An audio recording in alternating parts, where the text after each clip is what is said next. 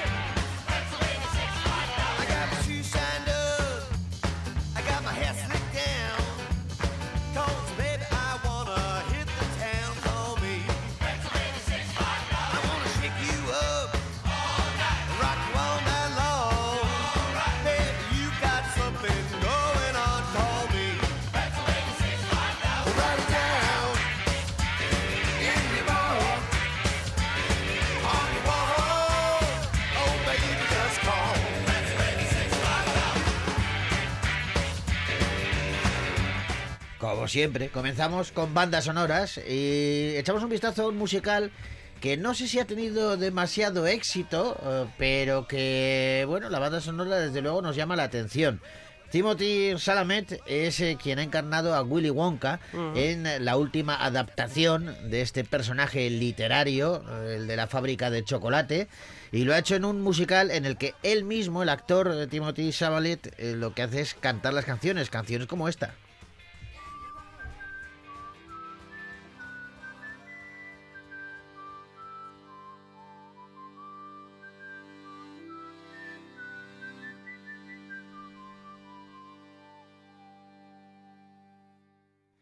After seven years of life upon the ocean, it is time to bid the seven seas farewell. And the city I've pinned seven years of hopes on lies just over the horizon. I can hear the harbor bell. Land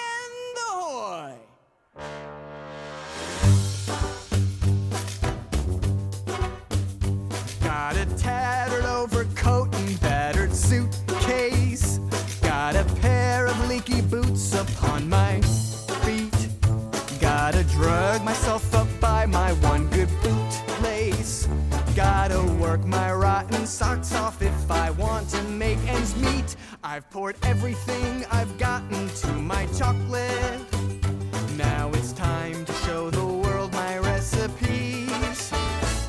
I've got 12 silver sovereigns in my pocket and a hat full of dreams.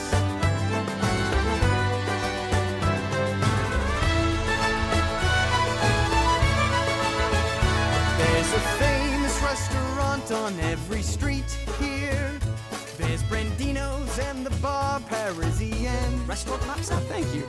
Got a little map to tell me where to eat here. Had a dozen silver sovereigns, now I'm somehow down to ten. Want the finest produce, this is where they stock it. That's three sovereigns, mate. So the prices are suspiciously extreme. Wait, I can't. Can you pay for it? I've got five, six, seven. sovereigns in my pocket and a hat full of dreams. Wash your coat, sir. Nothing. thank. Cologne? No, leave me alone. At last, the gallery gourmet. I knew that we'd see it one day. It's everything you said, Mama, and oh, so much more. Way that you turn, another famous chocolate store. Here's my destiny, I just need to unlock it. Will I crash and burn or go up like a rocket? I got nothing to offer but my chocolate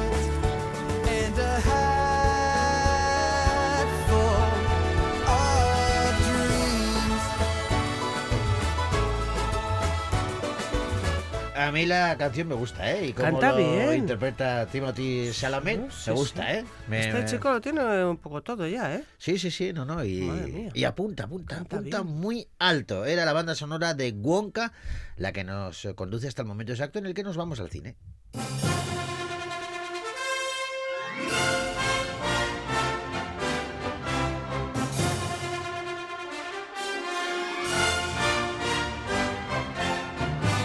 Pero antes de seguir repasando los estrenos que han llegado a la cartelera Castistarra, vamos a hablar de una película que la semana pasada ya comentábamos, hablo de Valle de Sombras, que eh, es que eh, hay una hay una razón importante Dígame. por la que vuelvo a Valle de Sombras. Eh, ya conté la semana pasada que una de las protas de la peli es Susana Baito. Hola. Sabes que es amiga, sabes que es paisana y queremos charlar con ella.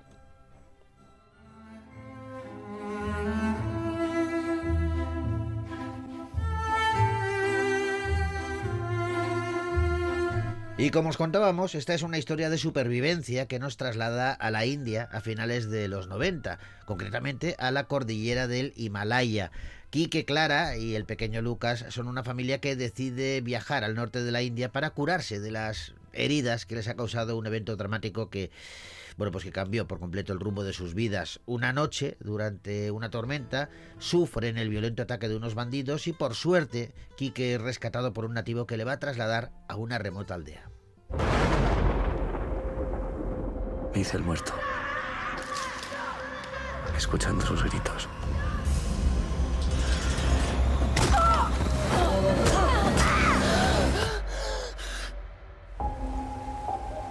Ella quería surf, playa, pero la convencí de venir aquí. ¿Te he contado que fue aquí donde Shiva meditó durante mil años?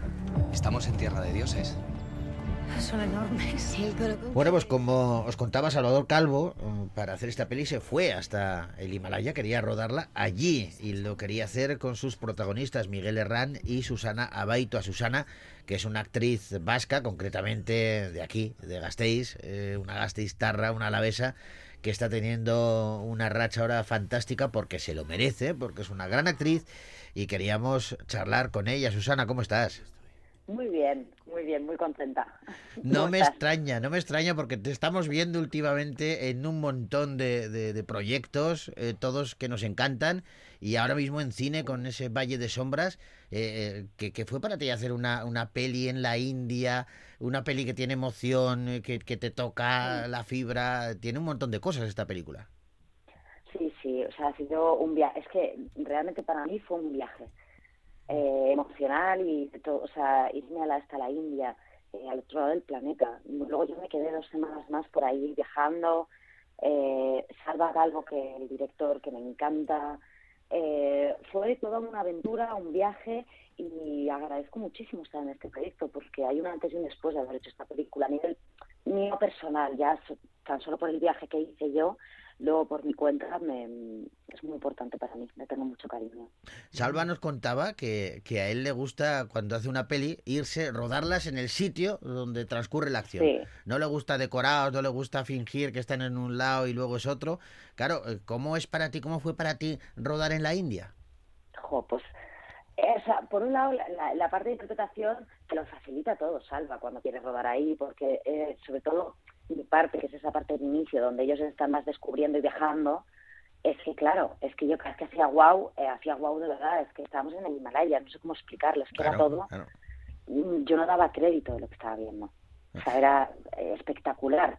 Y luego, siendo consciente, más que por mí, eh, sobre todo por todo el equipo y los que estaban todo el rodaje cada día, que es muy era una película muy difícil de hacer, era una locura. Estábamos a, a- o sea, han llegado hasta los 6.000 metros de altura, eh, había problemas, también dolores de cabeza, el mal de altura. em, le- le- las condiciones cambian. O sea, Claro. Salva también se rodeó de un equipo que sabía que era muy que, que, que vamos, que vamos a estar ahí al pie del cañón y que nos gustaba este tipo de aventuras, porque si no, no haces la película. O sea, tienes que saber un poco a lo que vas y te días que vas a dormir en condiciones horribles eh, y yo qué sé, pues que vas a estar a menos 25 grados y a 30 Ah. en el mismo día. ¿Y hasta qué punto te condiciona el clima? Porque claro, me imagino Mm. que, que allí te encontrarías con que frío casi todos los días y mucho, pero, pero habría días que yo, llueve, hay otros días que no, hay otros días que nieva. puede haber una avalancha, puede haber cualquier cosa. Sí, de hecho, eh, yo no estaba, pero yo estuve en una avalancha. Eh, volviendo de. Yo me fui antes, me fui a mi viaje sola justo en un momento y ellos en una carretera que eran dos días en coche para llegar a.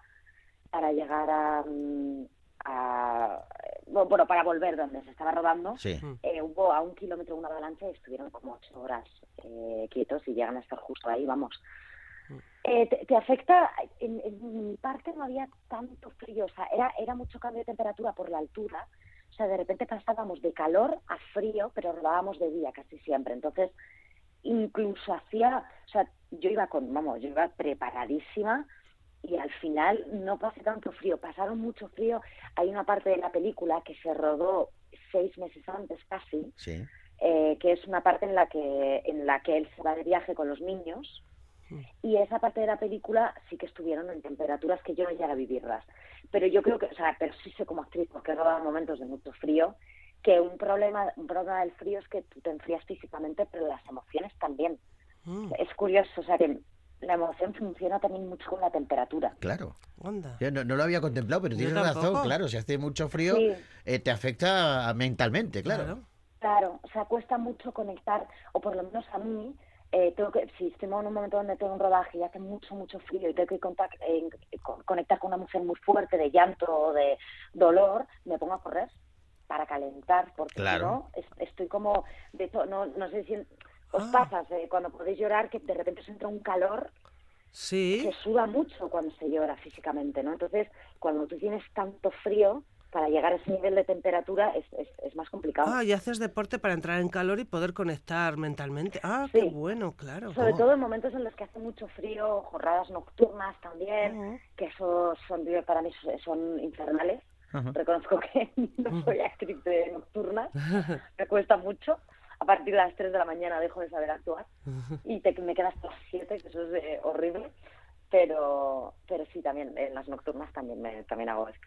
Oye, para eh, despertarme y para conectar. Susana, ¿y cómo conectaste? Me imagino que, que a cualquier actriz, a todos los personajes a los que da vida, les quiere de alguna manera. No, no será el mismo cariño para unos que para otros, pero mm, tienes que defenderlos.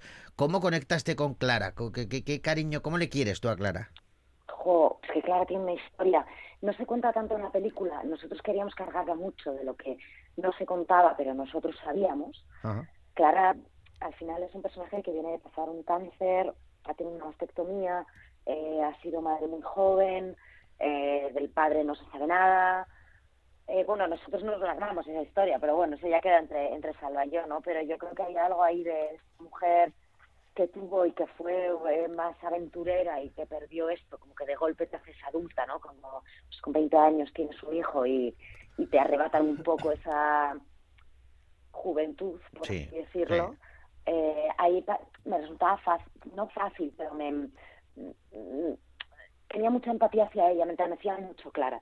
O sea, y entendía también el sentido de la responsabilidad, de ser la madre, tener más cuidado de los peligros, ella nota más todo antes de que su novio se dé cuenta, también el por qué tiene un novio más joven que ella, eh, que es así como más loco, ¿no? Que, que, que es menos responsable, eh, por qué también está con esa persona, ¿no? Pues a lo mejor necesitas algo de eso, que te, te, te da una vida que tú has perdido, no sé, había como muchas cosas que me conectaron con ella. Qué bueno. Oye, eh, fíjate, os vemos en Valle de Sombras eh, con, con a Miguel Herrán y a ti, eh, que Sí. luego sois la misma pareja que os vemos en Los Farad, Mm. eh, que es una serie que se acaba de Sí. estrenar, que los papeles, los personajes son inversos, o sea, la, la- la antítesis total, eh, eh, pero que seguís siendo lo- lo- los dos. Eh, eh, choca mucho la coincidencia, ¿no? De que, que se han estrenado prácticamente al mismo Sí. tiempo la, la serie de Los Farad, en donde ahí se habla de la corrupción en Marbella, en, en los... digamos que son como más frívolos los, los, los personajes. Y, y esta que es como más íntima, como que es algo, una historia eh, completamente distinta. ¿Qué casualidades tiene el cine? Sí, sí, no, esto, o sea, le- mucha gente que piensa que hemos hecho, que nos llamaron para el Valle de Sombras porque hicimos los yo, sí, claro, como si rodaras una película en 15 días. en otros 15, ¿sabes? Digo, no, es pura casualidad. De hecho, eh, yo, la película de Salva la tu- le- estábamos confirmados antes de los Farad. Sí. que la película de Salva se retrasó por temas de localización, que era bastante complicado el rodaje, entonces se retrasó un año. Yo todavía no conocía a Miguel, pero yo sabía que iba a hacer la película con él. Había hablado- yo había hablado con Salva y Salva me dijo, tu compañero va a ser Miguel, sí. y todo, o sea, todo genial, y de repente me llaman Eva y Yolanda, que son dos directoras de casting, para, para un casting para los Farad, con Mariano Barroso, que me quieren ver de verdad, que quieren probarme, con el otro actor, que quieren que sea Miguel, y nos quieren probar juntos, y digo, anda. Y le conocí en el casting de los Farad, y nos conocimos sabiendo que nos íbamos a ir juntos a la India a rodar la película. Qué O bueno. sea, como, Sí, sí. sí, y, y todo, todo, todo casualidad y en un margen de dos semanas. O sea, ninguna productora, de hecho, que la gente piensa que está hecho adrede, incluso hubo un momento que dio miedo a la contra. De decir, ostras, vamos a poner a los dos mismos actores en dos proyectos que se van a estrenar casi a la vez. Y que no tienen que ver, claro. Eh, y que no, o sea, yo, vamos, vamos el el aceite, son. Sara Farad y Clara, quiero decir, una es una mujer ambiciosa, manipuladora, es, es de otro lado, que juega con su sexualidad también, hay algo ahí como completamente opuesto y Clara es más una hippie, mm, que ha tenido su hijo joven, pelo corto, no se maquilla, eh, no se pregunta con ni loca, o sea, sí, sí, no, era como dos, pero eso eso también ayudó y sí que es verdad que una vez hicimos los Farad, yo hablé mucho con Salva y le dije el tipo de Clara que me apetecía, o sea, dije yo, o sea, está todo bien que no que haga con, con o sea, que hagamos Miguel y yo esto, Eh. pero tenemos que alejar los personajes. Claro. Me pasó también con Álvaro Cervantes, ¿eh? Con Álvaro Cervantes hice Loco por ella Sí. y a los dos años nos salió una película que se llama Eres tú, Sí, es cierto. Sí, sí. Quedan para ¿Dónde- Netflix las dos, ¿verdad? Sí, las dos para Netflix. Y ahí además mi personaje se parecía mucho, pero mucho. Uno y las dos así como un poco eh, Muy alocadas, sí, sí. muy alocadas. eh, y yo recuerdo, claro, no podía cambiar al personaje, pero sí quise pegar un cambio. O sea, de hecho, me puse, vamos, de ocho veces el pelo hasta se me dio blanco y luego me pusieron rosa. O sea, dije, quiero cambiar físicamente por lo menos. Claro, eh, esos me imagino que son estrategias, trucos que, que, que tenéis los actores, las Que actrices, ayudarán, claro. para ayudarte mentalmente a conectar, ¿no? Claro, sí, sí, a mí me ayuda. Y aparte, no sé, al final en España es casi el único país en inglés, en francés, en inglés se dice play, en francés se dice jouer, en ambos idiomas es jugar, Jugar. la palabra Mm, actuar. claro. Creo que en España, en España no se dice, pero que la palabra actuar tiene una similitud muy grande con jugar. Y a mí, para mí hay algo de ese juego que jugar eh, con, con los looks también y con los personajes ya no es solo que me ayude, sino que me divierte. Me imagino, hablando de diversión, que ha sido una diversión distinta, pero mm, yo es que mm, hemos visto la de la serie de los Faraz hace muy poquito, hace una, una semana prácticamente, que eh, yo me lo he pasado fenomenal, pero yo pensaba en cómo os lo habéis tenido que pasar vosotros haciéndola. ¿eh? Nos hemos recorrido mucho mundo con esta serie, la verdad. Sí, yo reconozco que es una serie, aparte de mis compañeros, ya no solo Miguel, sino que yo, pues Nora Navas, vamos, Sí, a sí. muerte también, Pedro Casablanca, Amparo, eh, Adam, o sea, sí que había algo en la familia, ¿no?, de los Farad, que sí que tú ves todo lo oscuro y todo lo que quieras, pero nosotros dentro es que nos lo pasábamos Sí, sí, sí. Claro, irme a Praga con, con Nora, con Miguel, con toda esta gente, luego irme a Angola también con este equipo. Fue un rodaje, tan, tengo que decir que también fue agotador. Fueron seis meses de rodaje. O sea que todo, que es muy bonito contarlo bonito, ¿eh? Pero Sí, sí, sí, claro. hay una realidad de rodaje que estamos rodando todos los días, eh, 12 horas, llegas a casa, estudias textos, sigues semanas enteras. Hubo muchísimo rodaje nocturno, semanas enteras de terminar, pues eso, rodaje de 8 de la noche a 7 de la mañana, Joder, madre mía. eh, que es como, es bastante complicado, y seis meses con horarios de locos. Entonces también yo, yo acabé esa serie y me puse enferma, vamos. Acabé, El cuerpo ya sabes, el Sí. cuerpo ya sabes que es sabio, que te, Sí. te, ma- te mantiene mientras tienes que hacerlo, pero en cuanto le das En un cuanto, respiro, en dice, cuanto ahora es la paras, mía". dice, ahora la mía, métete en la cama, pero ya. Total, y a mí, pero de verdad, ¿eh? o sea, es que es así. O sea, yo hay veces que digo, pero ¿cómo estoy aguantando esto sin ponerme enferma? De verdad, ¿eh? aguanto, aguanto, aguanto, aguanto, Sí, sí. y de golpe termino y ahí ya viene todo. Incluso hasta ansiedad, ¿eh? O sea, la ansiedad en, en el momento en el que tengo que tenerla, que estoy, ¿cómo cuadro esto? ¿Cómo no sé qué? ¿Cómo no sé cuánto está? Y lo ti- tiro, tiro y de repente un día estoy en mi casa y digo, ¡ay! ¡Qué ansiedad! Estoy súper tranquila. Digo, ¿pero por qué? Estoy sacando La, la los- factura. el añito que llevo.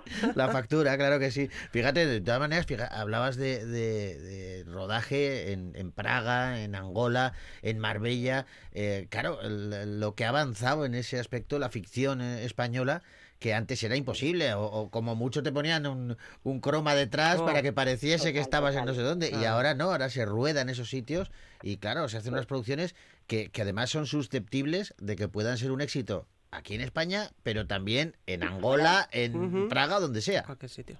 No, y, o sea, se estrena en 197 países a la vez. O sea, es, es una locura. Ha cambiado completamente el, el- el, eh, la manera de, de transmitir.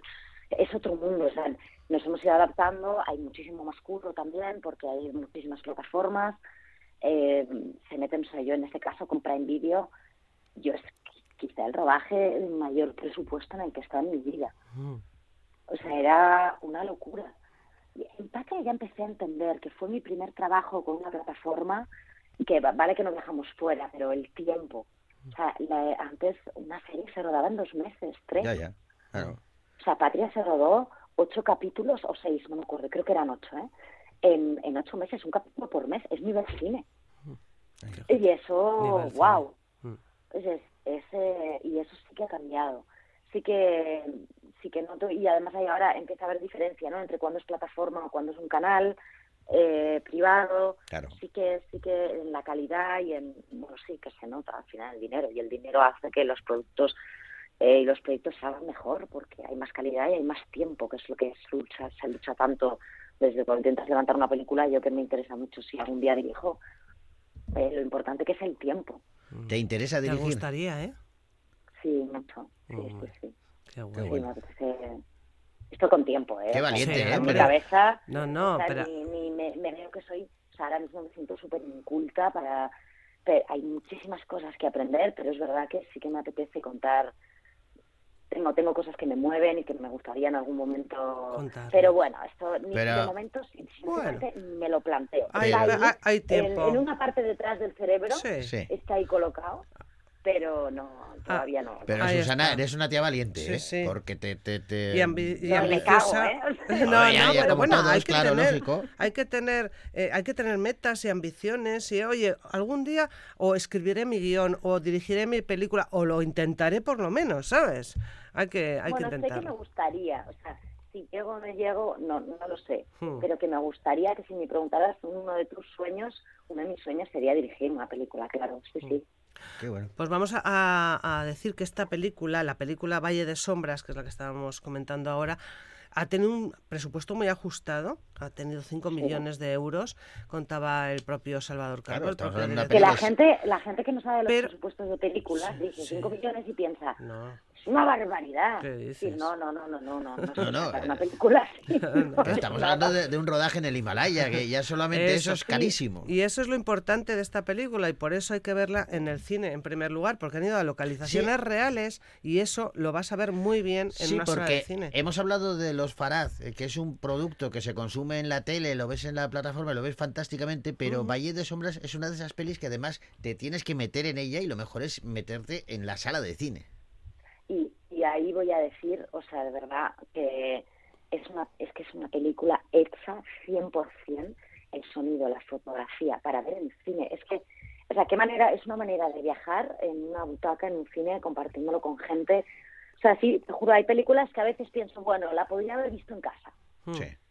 Pero Valle de Sombras es una película de cine, no, o sea, no tengo ninguna duda. O sea, es un espectáculo visual que hay que disfrutar con, con buen sonido, con buena imagen y pegarse el viaje. Sí, sí, Claro totalmente. Pues la recomendamos a tope. Te mandamos un abrazo, pero enorme, un montón de besos. Que sabes que te queremos un montón y que no sabes lo que presumimos y, y lo orgullosos que estamos de que, de que una alavesa, de que una gastistarra esté triunfando, eh, que estás ahora en una racha, en un momento dulce, porque lo vales. Sí.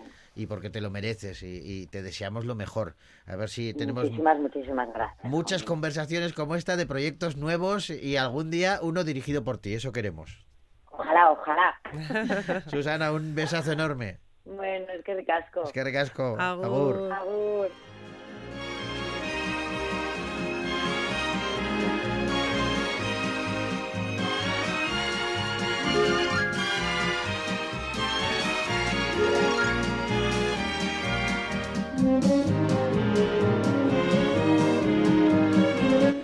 Una charla interesante con una amiga, con Susana Abaitua, y ponemos un poquito de música para desengrasar. Este tema lo interpretan Ambassadors y pertenece a la peli Aquaman y el Reino Perdido.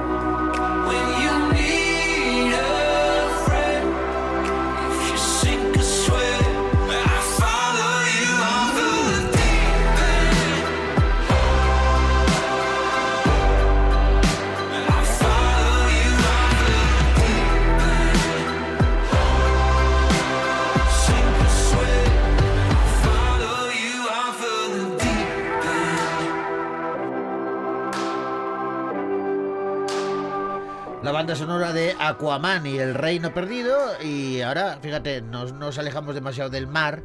Porque en el mar se desarrolla la siguiente película, una película de animación titulada El Arca de Noé.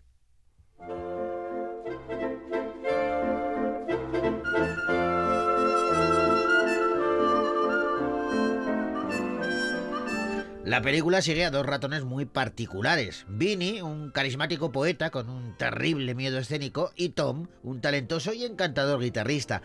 Cuando llega el diluvio universal, solo se permite que un macho y una hembra de cada especie suban al arca de Noé. Con la ayuda de una ingeniosa cucaracha y con mucha suerte, los roedores se cuelan en el arca y juntos intentarán evitar el enfrentamiento entre los carnívoros y los herbívoros. Voy a desatar un diluvio que durará 40 días y 40 noches. Es el fin. Dios va a arrasar con todo. Vas a construir un arca y vas a subir a bordo a dos de cada especie. Parece que aquí tenemos un roedor de más. ¿Cómo van a caber todos? ¡Oh, no! ¡Disculpa! ¡Uy! ¡Qué mala pata! ¡Hay sitio para todos! ¡Calmaos! ¿Y el mojón del elefante? Bueno, estamos ante una historia que ya conocemos, pero enfocada desde otra perspectiva. Sergio Machado y Alois Dileo son los directores de esta versión del Arca de Noé. mm, brasileña y nos cuenta pues una historia clásica pero actualizada a los tiempos modernos y de una manera pues divertida, con acción, con humor y el mensaje que hay detrás de la película. Fíjate que cuando has empezado a contar que eran dos músicos que se van a meter, se, pues, se ponen en, eh, se meten en el arca para Sí. huir del diluvio. Eh, uno Se de ellos cuelan, se tiene, se cuelan, tiene que colar, uno de ellos se tiene que disfrazar para que parezca que son una pareja, no son los dos machos. Me estaba recordando con faldas ya lo loco. Tiene, tiene, sí, sí, el argumento visto desde ahí es ¿Eh? cierto que tiene una- un paralelismo. Sí, está sí, claro. el diluvio sería ahí los gángsters, pero bueno. Bueno, pues el mensaje es la tolerancia, la empatía, la aceptación de las diferencias y todo esto contado a través de las relaciones de diferentes especies de animales dentro del arca. Tiene muy buena pinta esta película de animación, El Arca de Noé, un largometraje que podéis ver ya en los cines de Victoria Gasteiz.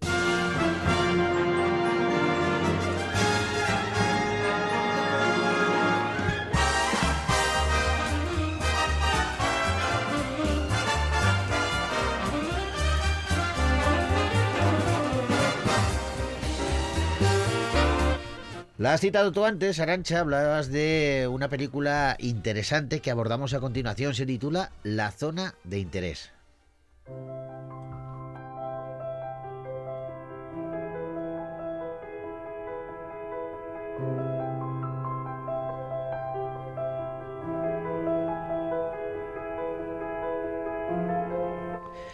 Cuando pensamos en el holocausto, en, en los terrores que albergaron campos de concentración como Auschwitz, por ejemplo, nos vienen a la cabeza las imágenes de todos aquellos que lo sufrieron dentro de, bueno, pues entre otras cosas, las, las cámaras de gas. Sin embargo, ellos no, no son los protagonistas de esta película. Día tras día, los soldados que militaban en estas localizaciones miraban impasibles cómo cientos de personas morían.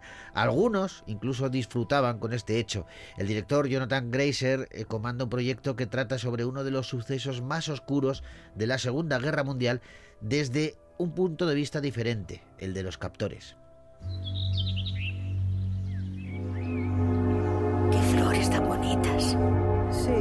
Azaleas. Aquí están las hortalizas, hierbas aromáticas, romero, remolacha. Y esto es hinojo. Qué maravilla de girasoles. Zanahorias. Y aquí tengo colinabo. A los niños les encanta el colinabo. Jonathan Glazer es el director y además el guionista de La Zona de Interés, una peli en la que trabajan Christian Friedel, Sandra Huller o Imogen Koge, entre otros. Hemos visto, eh, dice el director, y bueno, nosotros también lo podemos decir, que hemos visto eh, imágenes de archivo de, de- de barbaridades ¿no? sobre los campos de, de exterminio nazis, Comunicación, no solamente en documentales, sino también en el cine. De hecho, casi todas las películas que hemos visto relacionadas con esto, veíamos a, a- a los nazis y a los eh, judíos eh, en, primera, en primera persona. Aquí eh, están al lado. No, pero no se les ve.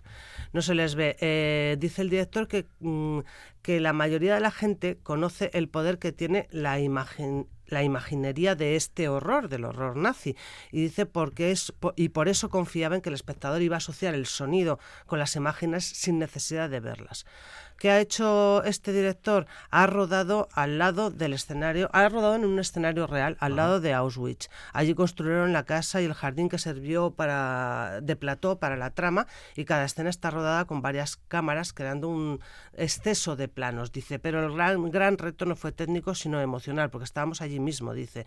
Esa era la arena que tocábamos, el aire que respirábamos, rodábamos junto a los historiadores que trabajan en el campo y fue una experiencia muy dura. Bueno, Jonathan Glazer vuelve a dirigir una cinta seis años después de su último proyecto, Under the Skin, y la inspiración que tuvo el director para esta película, Una zona de interés, reside en los recuerdos de su infancia, en las fotografías que vio sobre el suceso de esta Segunda Guerra Mundial y que le hizo preguntarse cómo algunos de esos soldados nazis podían haber disfrutado de sucesos tan, tan terroríficos. Y la razón por la que Jonathan Glazer ha estado tanto tiempo sin dirigir una película es debido a que se dedicó a la escritura del guion de este proyecto concienzudamente. Durante cuatro o cinco años le llevó a escribir esta historia que ha cuidado y ha mimado de una manera eh, importante. La zona de interés, una peli que podéis ver ya en los cines, de Victoria Gasteiz.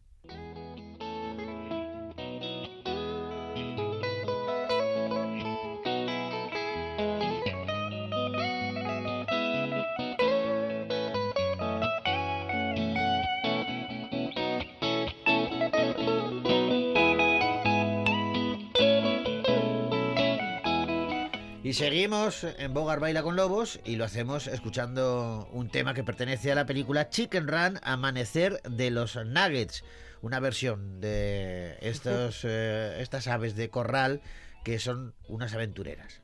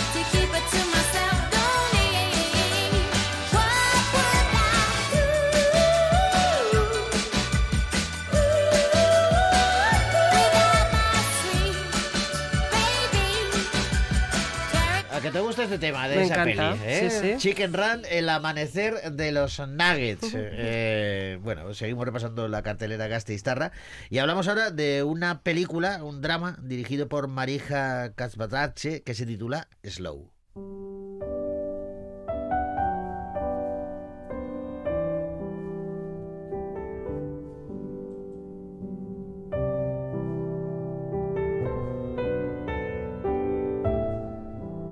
Elena es una bailarina de danza contemporánea que un día conoce a Dóvidas, un intérprete del lenguaje de signos que le es asignado para su clase, dirigida a jóvenes sordos. Ambos conectan de manera inmediata, cinética y, y sin fricciones. Su vínculo pasa de platónico a romántico conforme van aproximándose entre ellos, a pesar de las dificultades que imponen sus vidas cotidianas, que están bastante distantes. A medida que se entrelazan más estrechamente, luchan por negociar el sacrificio y el compromiso que supone su nueva intimidad, y se van a ver obligados a descubrir los límites de su generosidad hacia el otro. Hola. Dóvidas. Elena, Encantado. igualmente.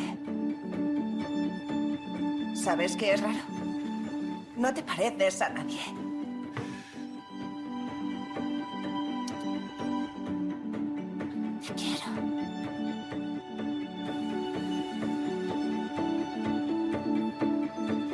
Soy asexual.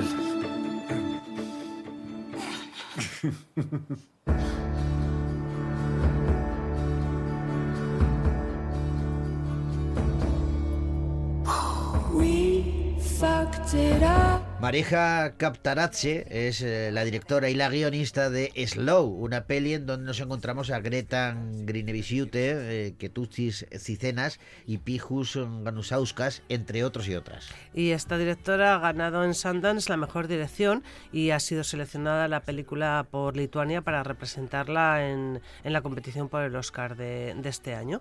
Y está hablando de, de asexualidad, entre otras cosas, esta película, y Sí. es lo que desde el principio de la película eh, uno de los personajes, el David Ash, ¿no? Eh, lo dice, soy asexual. Ah, eh, dice la directora que al principio, cuando hablaba de esta idea, eh, le- muchos le decían, es asexual, no va a funcionar. Em, pero él está interesado en una relación romántica. Entonces ella dice que se dio cuenta de que la gente como Dóvidas tiene que dar explicaciones todo el tiempo. Dice, no puedo imaginar lo molesto que debe sentirse así. Así que en la película no quería cuestionarlo en ningún momento. Él sabe quién es, por eso lo dice tan pronto. Y me gusta por eso. De esta forma ella puede tomar sus propias decisiones en esta relación. La película ha sido muy aplaudida, como decía, se proyectó en el Festival de Cine Independiente de Sundance eh, y lo hizo con bastante aclamación, incluso fue premiada en el certamen consiguiendo el galardón de mejor dirección en la categoría de, de drama para la lituana Marija Kaptaradze, que es difícil el nombre, ¿eh? Entre eh, bueno otros premios, otros galardones. Eh, Slow, una peli interesante que podéis ver ya en los cines de Victoria Gasteiz.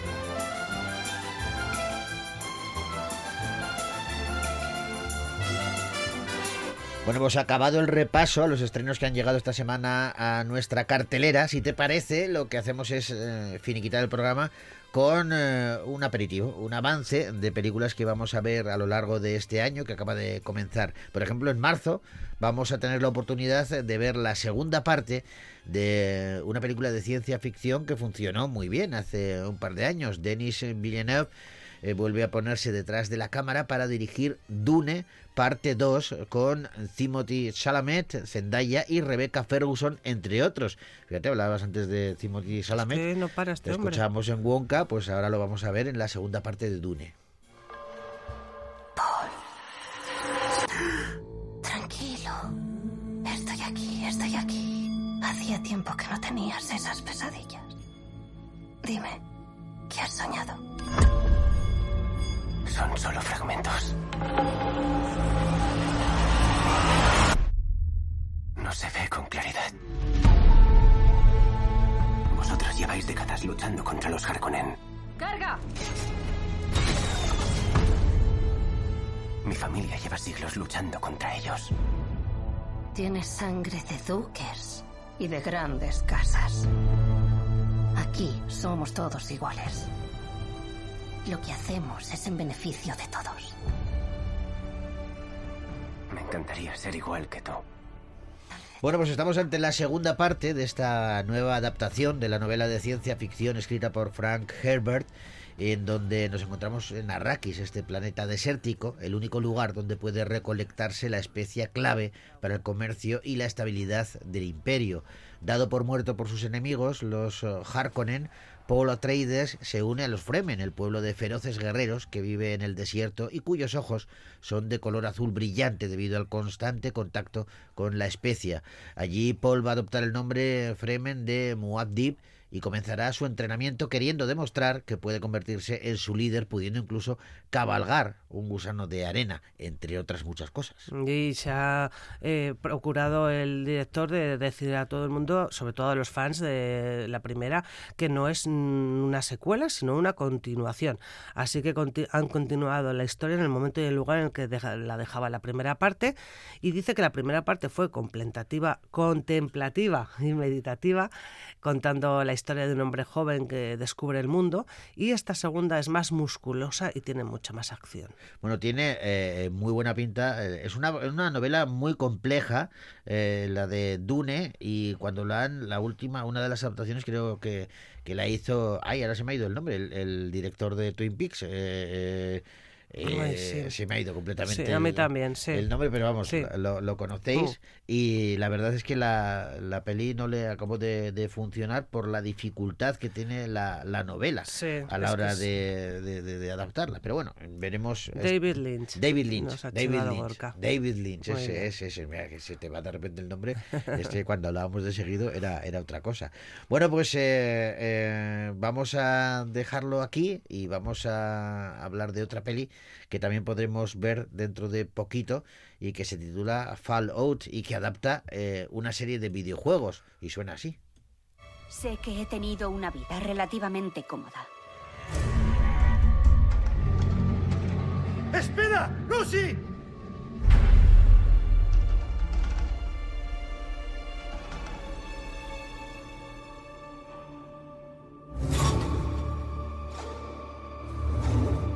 Tiene que irse a casa.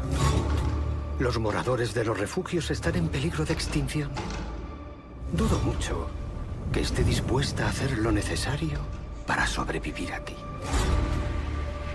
En realidad, esto es una serie de televisión, que de una miniserie, eh, que porque la película parece que les quedó excesivamente larga y Ah. han decidido hacer una miniserie que adapta una saga de, de- de una franquicia de videojuegos del mismo nombre, Fallout, y que nos traslada hasta 2077 y nos presenta un mundo post-apocalíptico, resultado de una guerra nuclear que ha devastado la Tierra y que, bueno, pues este es el escenario en donde nos encontramos con esta serie distópica desarrollada por los creadores de, de Westworld, eh, Jonathan Nolan y Lisa Joy. Así que tiene, tiene buena pinta la, esta adaptación, Fallout, y con ella os vamos a dejar ya porque se nos echa el tiempo encima y tenemos que despedirnos. Ya sé que estamos muy a gusto aquí, Arancha, pero es que hay que, hay que dejar el micrófono también a otros compañeros y Bueno, compañeras. vale.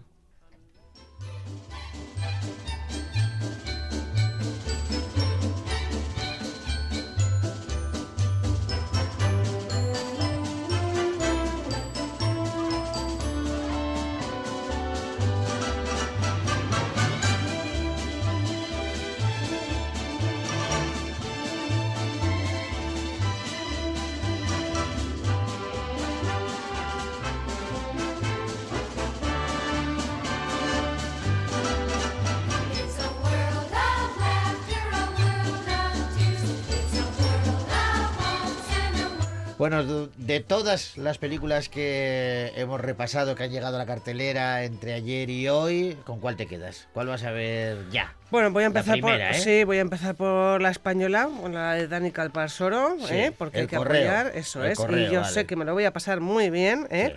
Eh, luego igual, pues eh, ahí me lo voy a pasar muy bien, va a haber mucha acción. Luego, luego igual me voy a una comedia romántica para des- desgrasar un poco, cualquiera menos tú. Yo voy a ver cuando acecha y la zona de maldad. interés sí o sí. Yo voy a ver cuando acecha la maldad. Ya me imagino. A ver, a ver, a ver qué me encuentro, a ver si no paso demasiado miedo en, en No la sé, sala. Bueno, que- cualquiera, cualquiera de las pelis, además ahora con este, sé, no sé. con este clima tan frío, donde mejor se puede pasar un buen rato, desde luego es en las salas cinematográficas. Eso es lo que os recomendamos. Os dejamos, lo hacemos con, con música, con una banda sonora. Es eh, una peli de Pixar y Disney, Onward. Y es Bob Marley, un, un quien hoy despide nuestro Bogar, baila con lobos. Agur.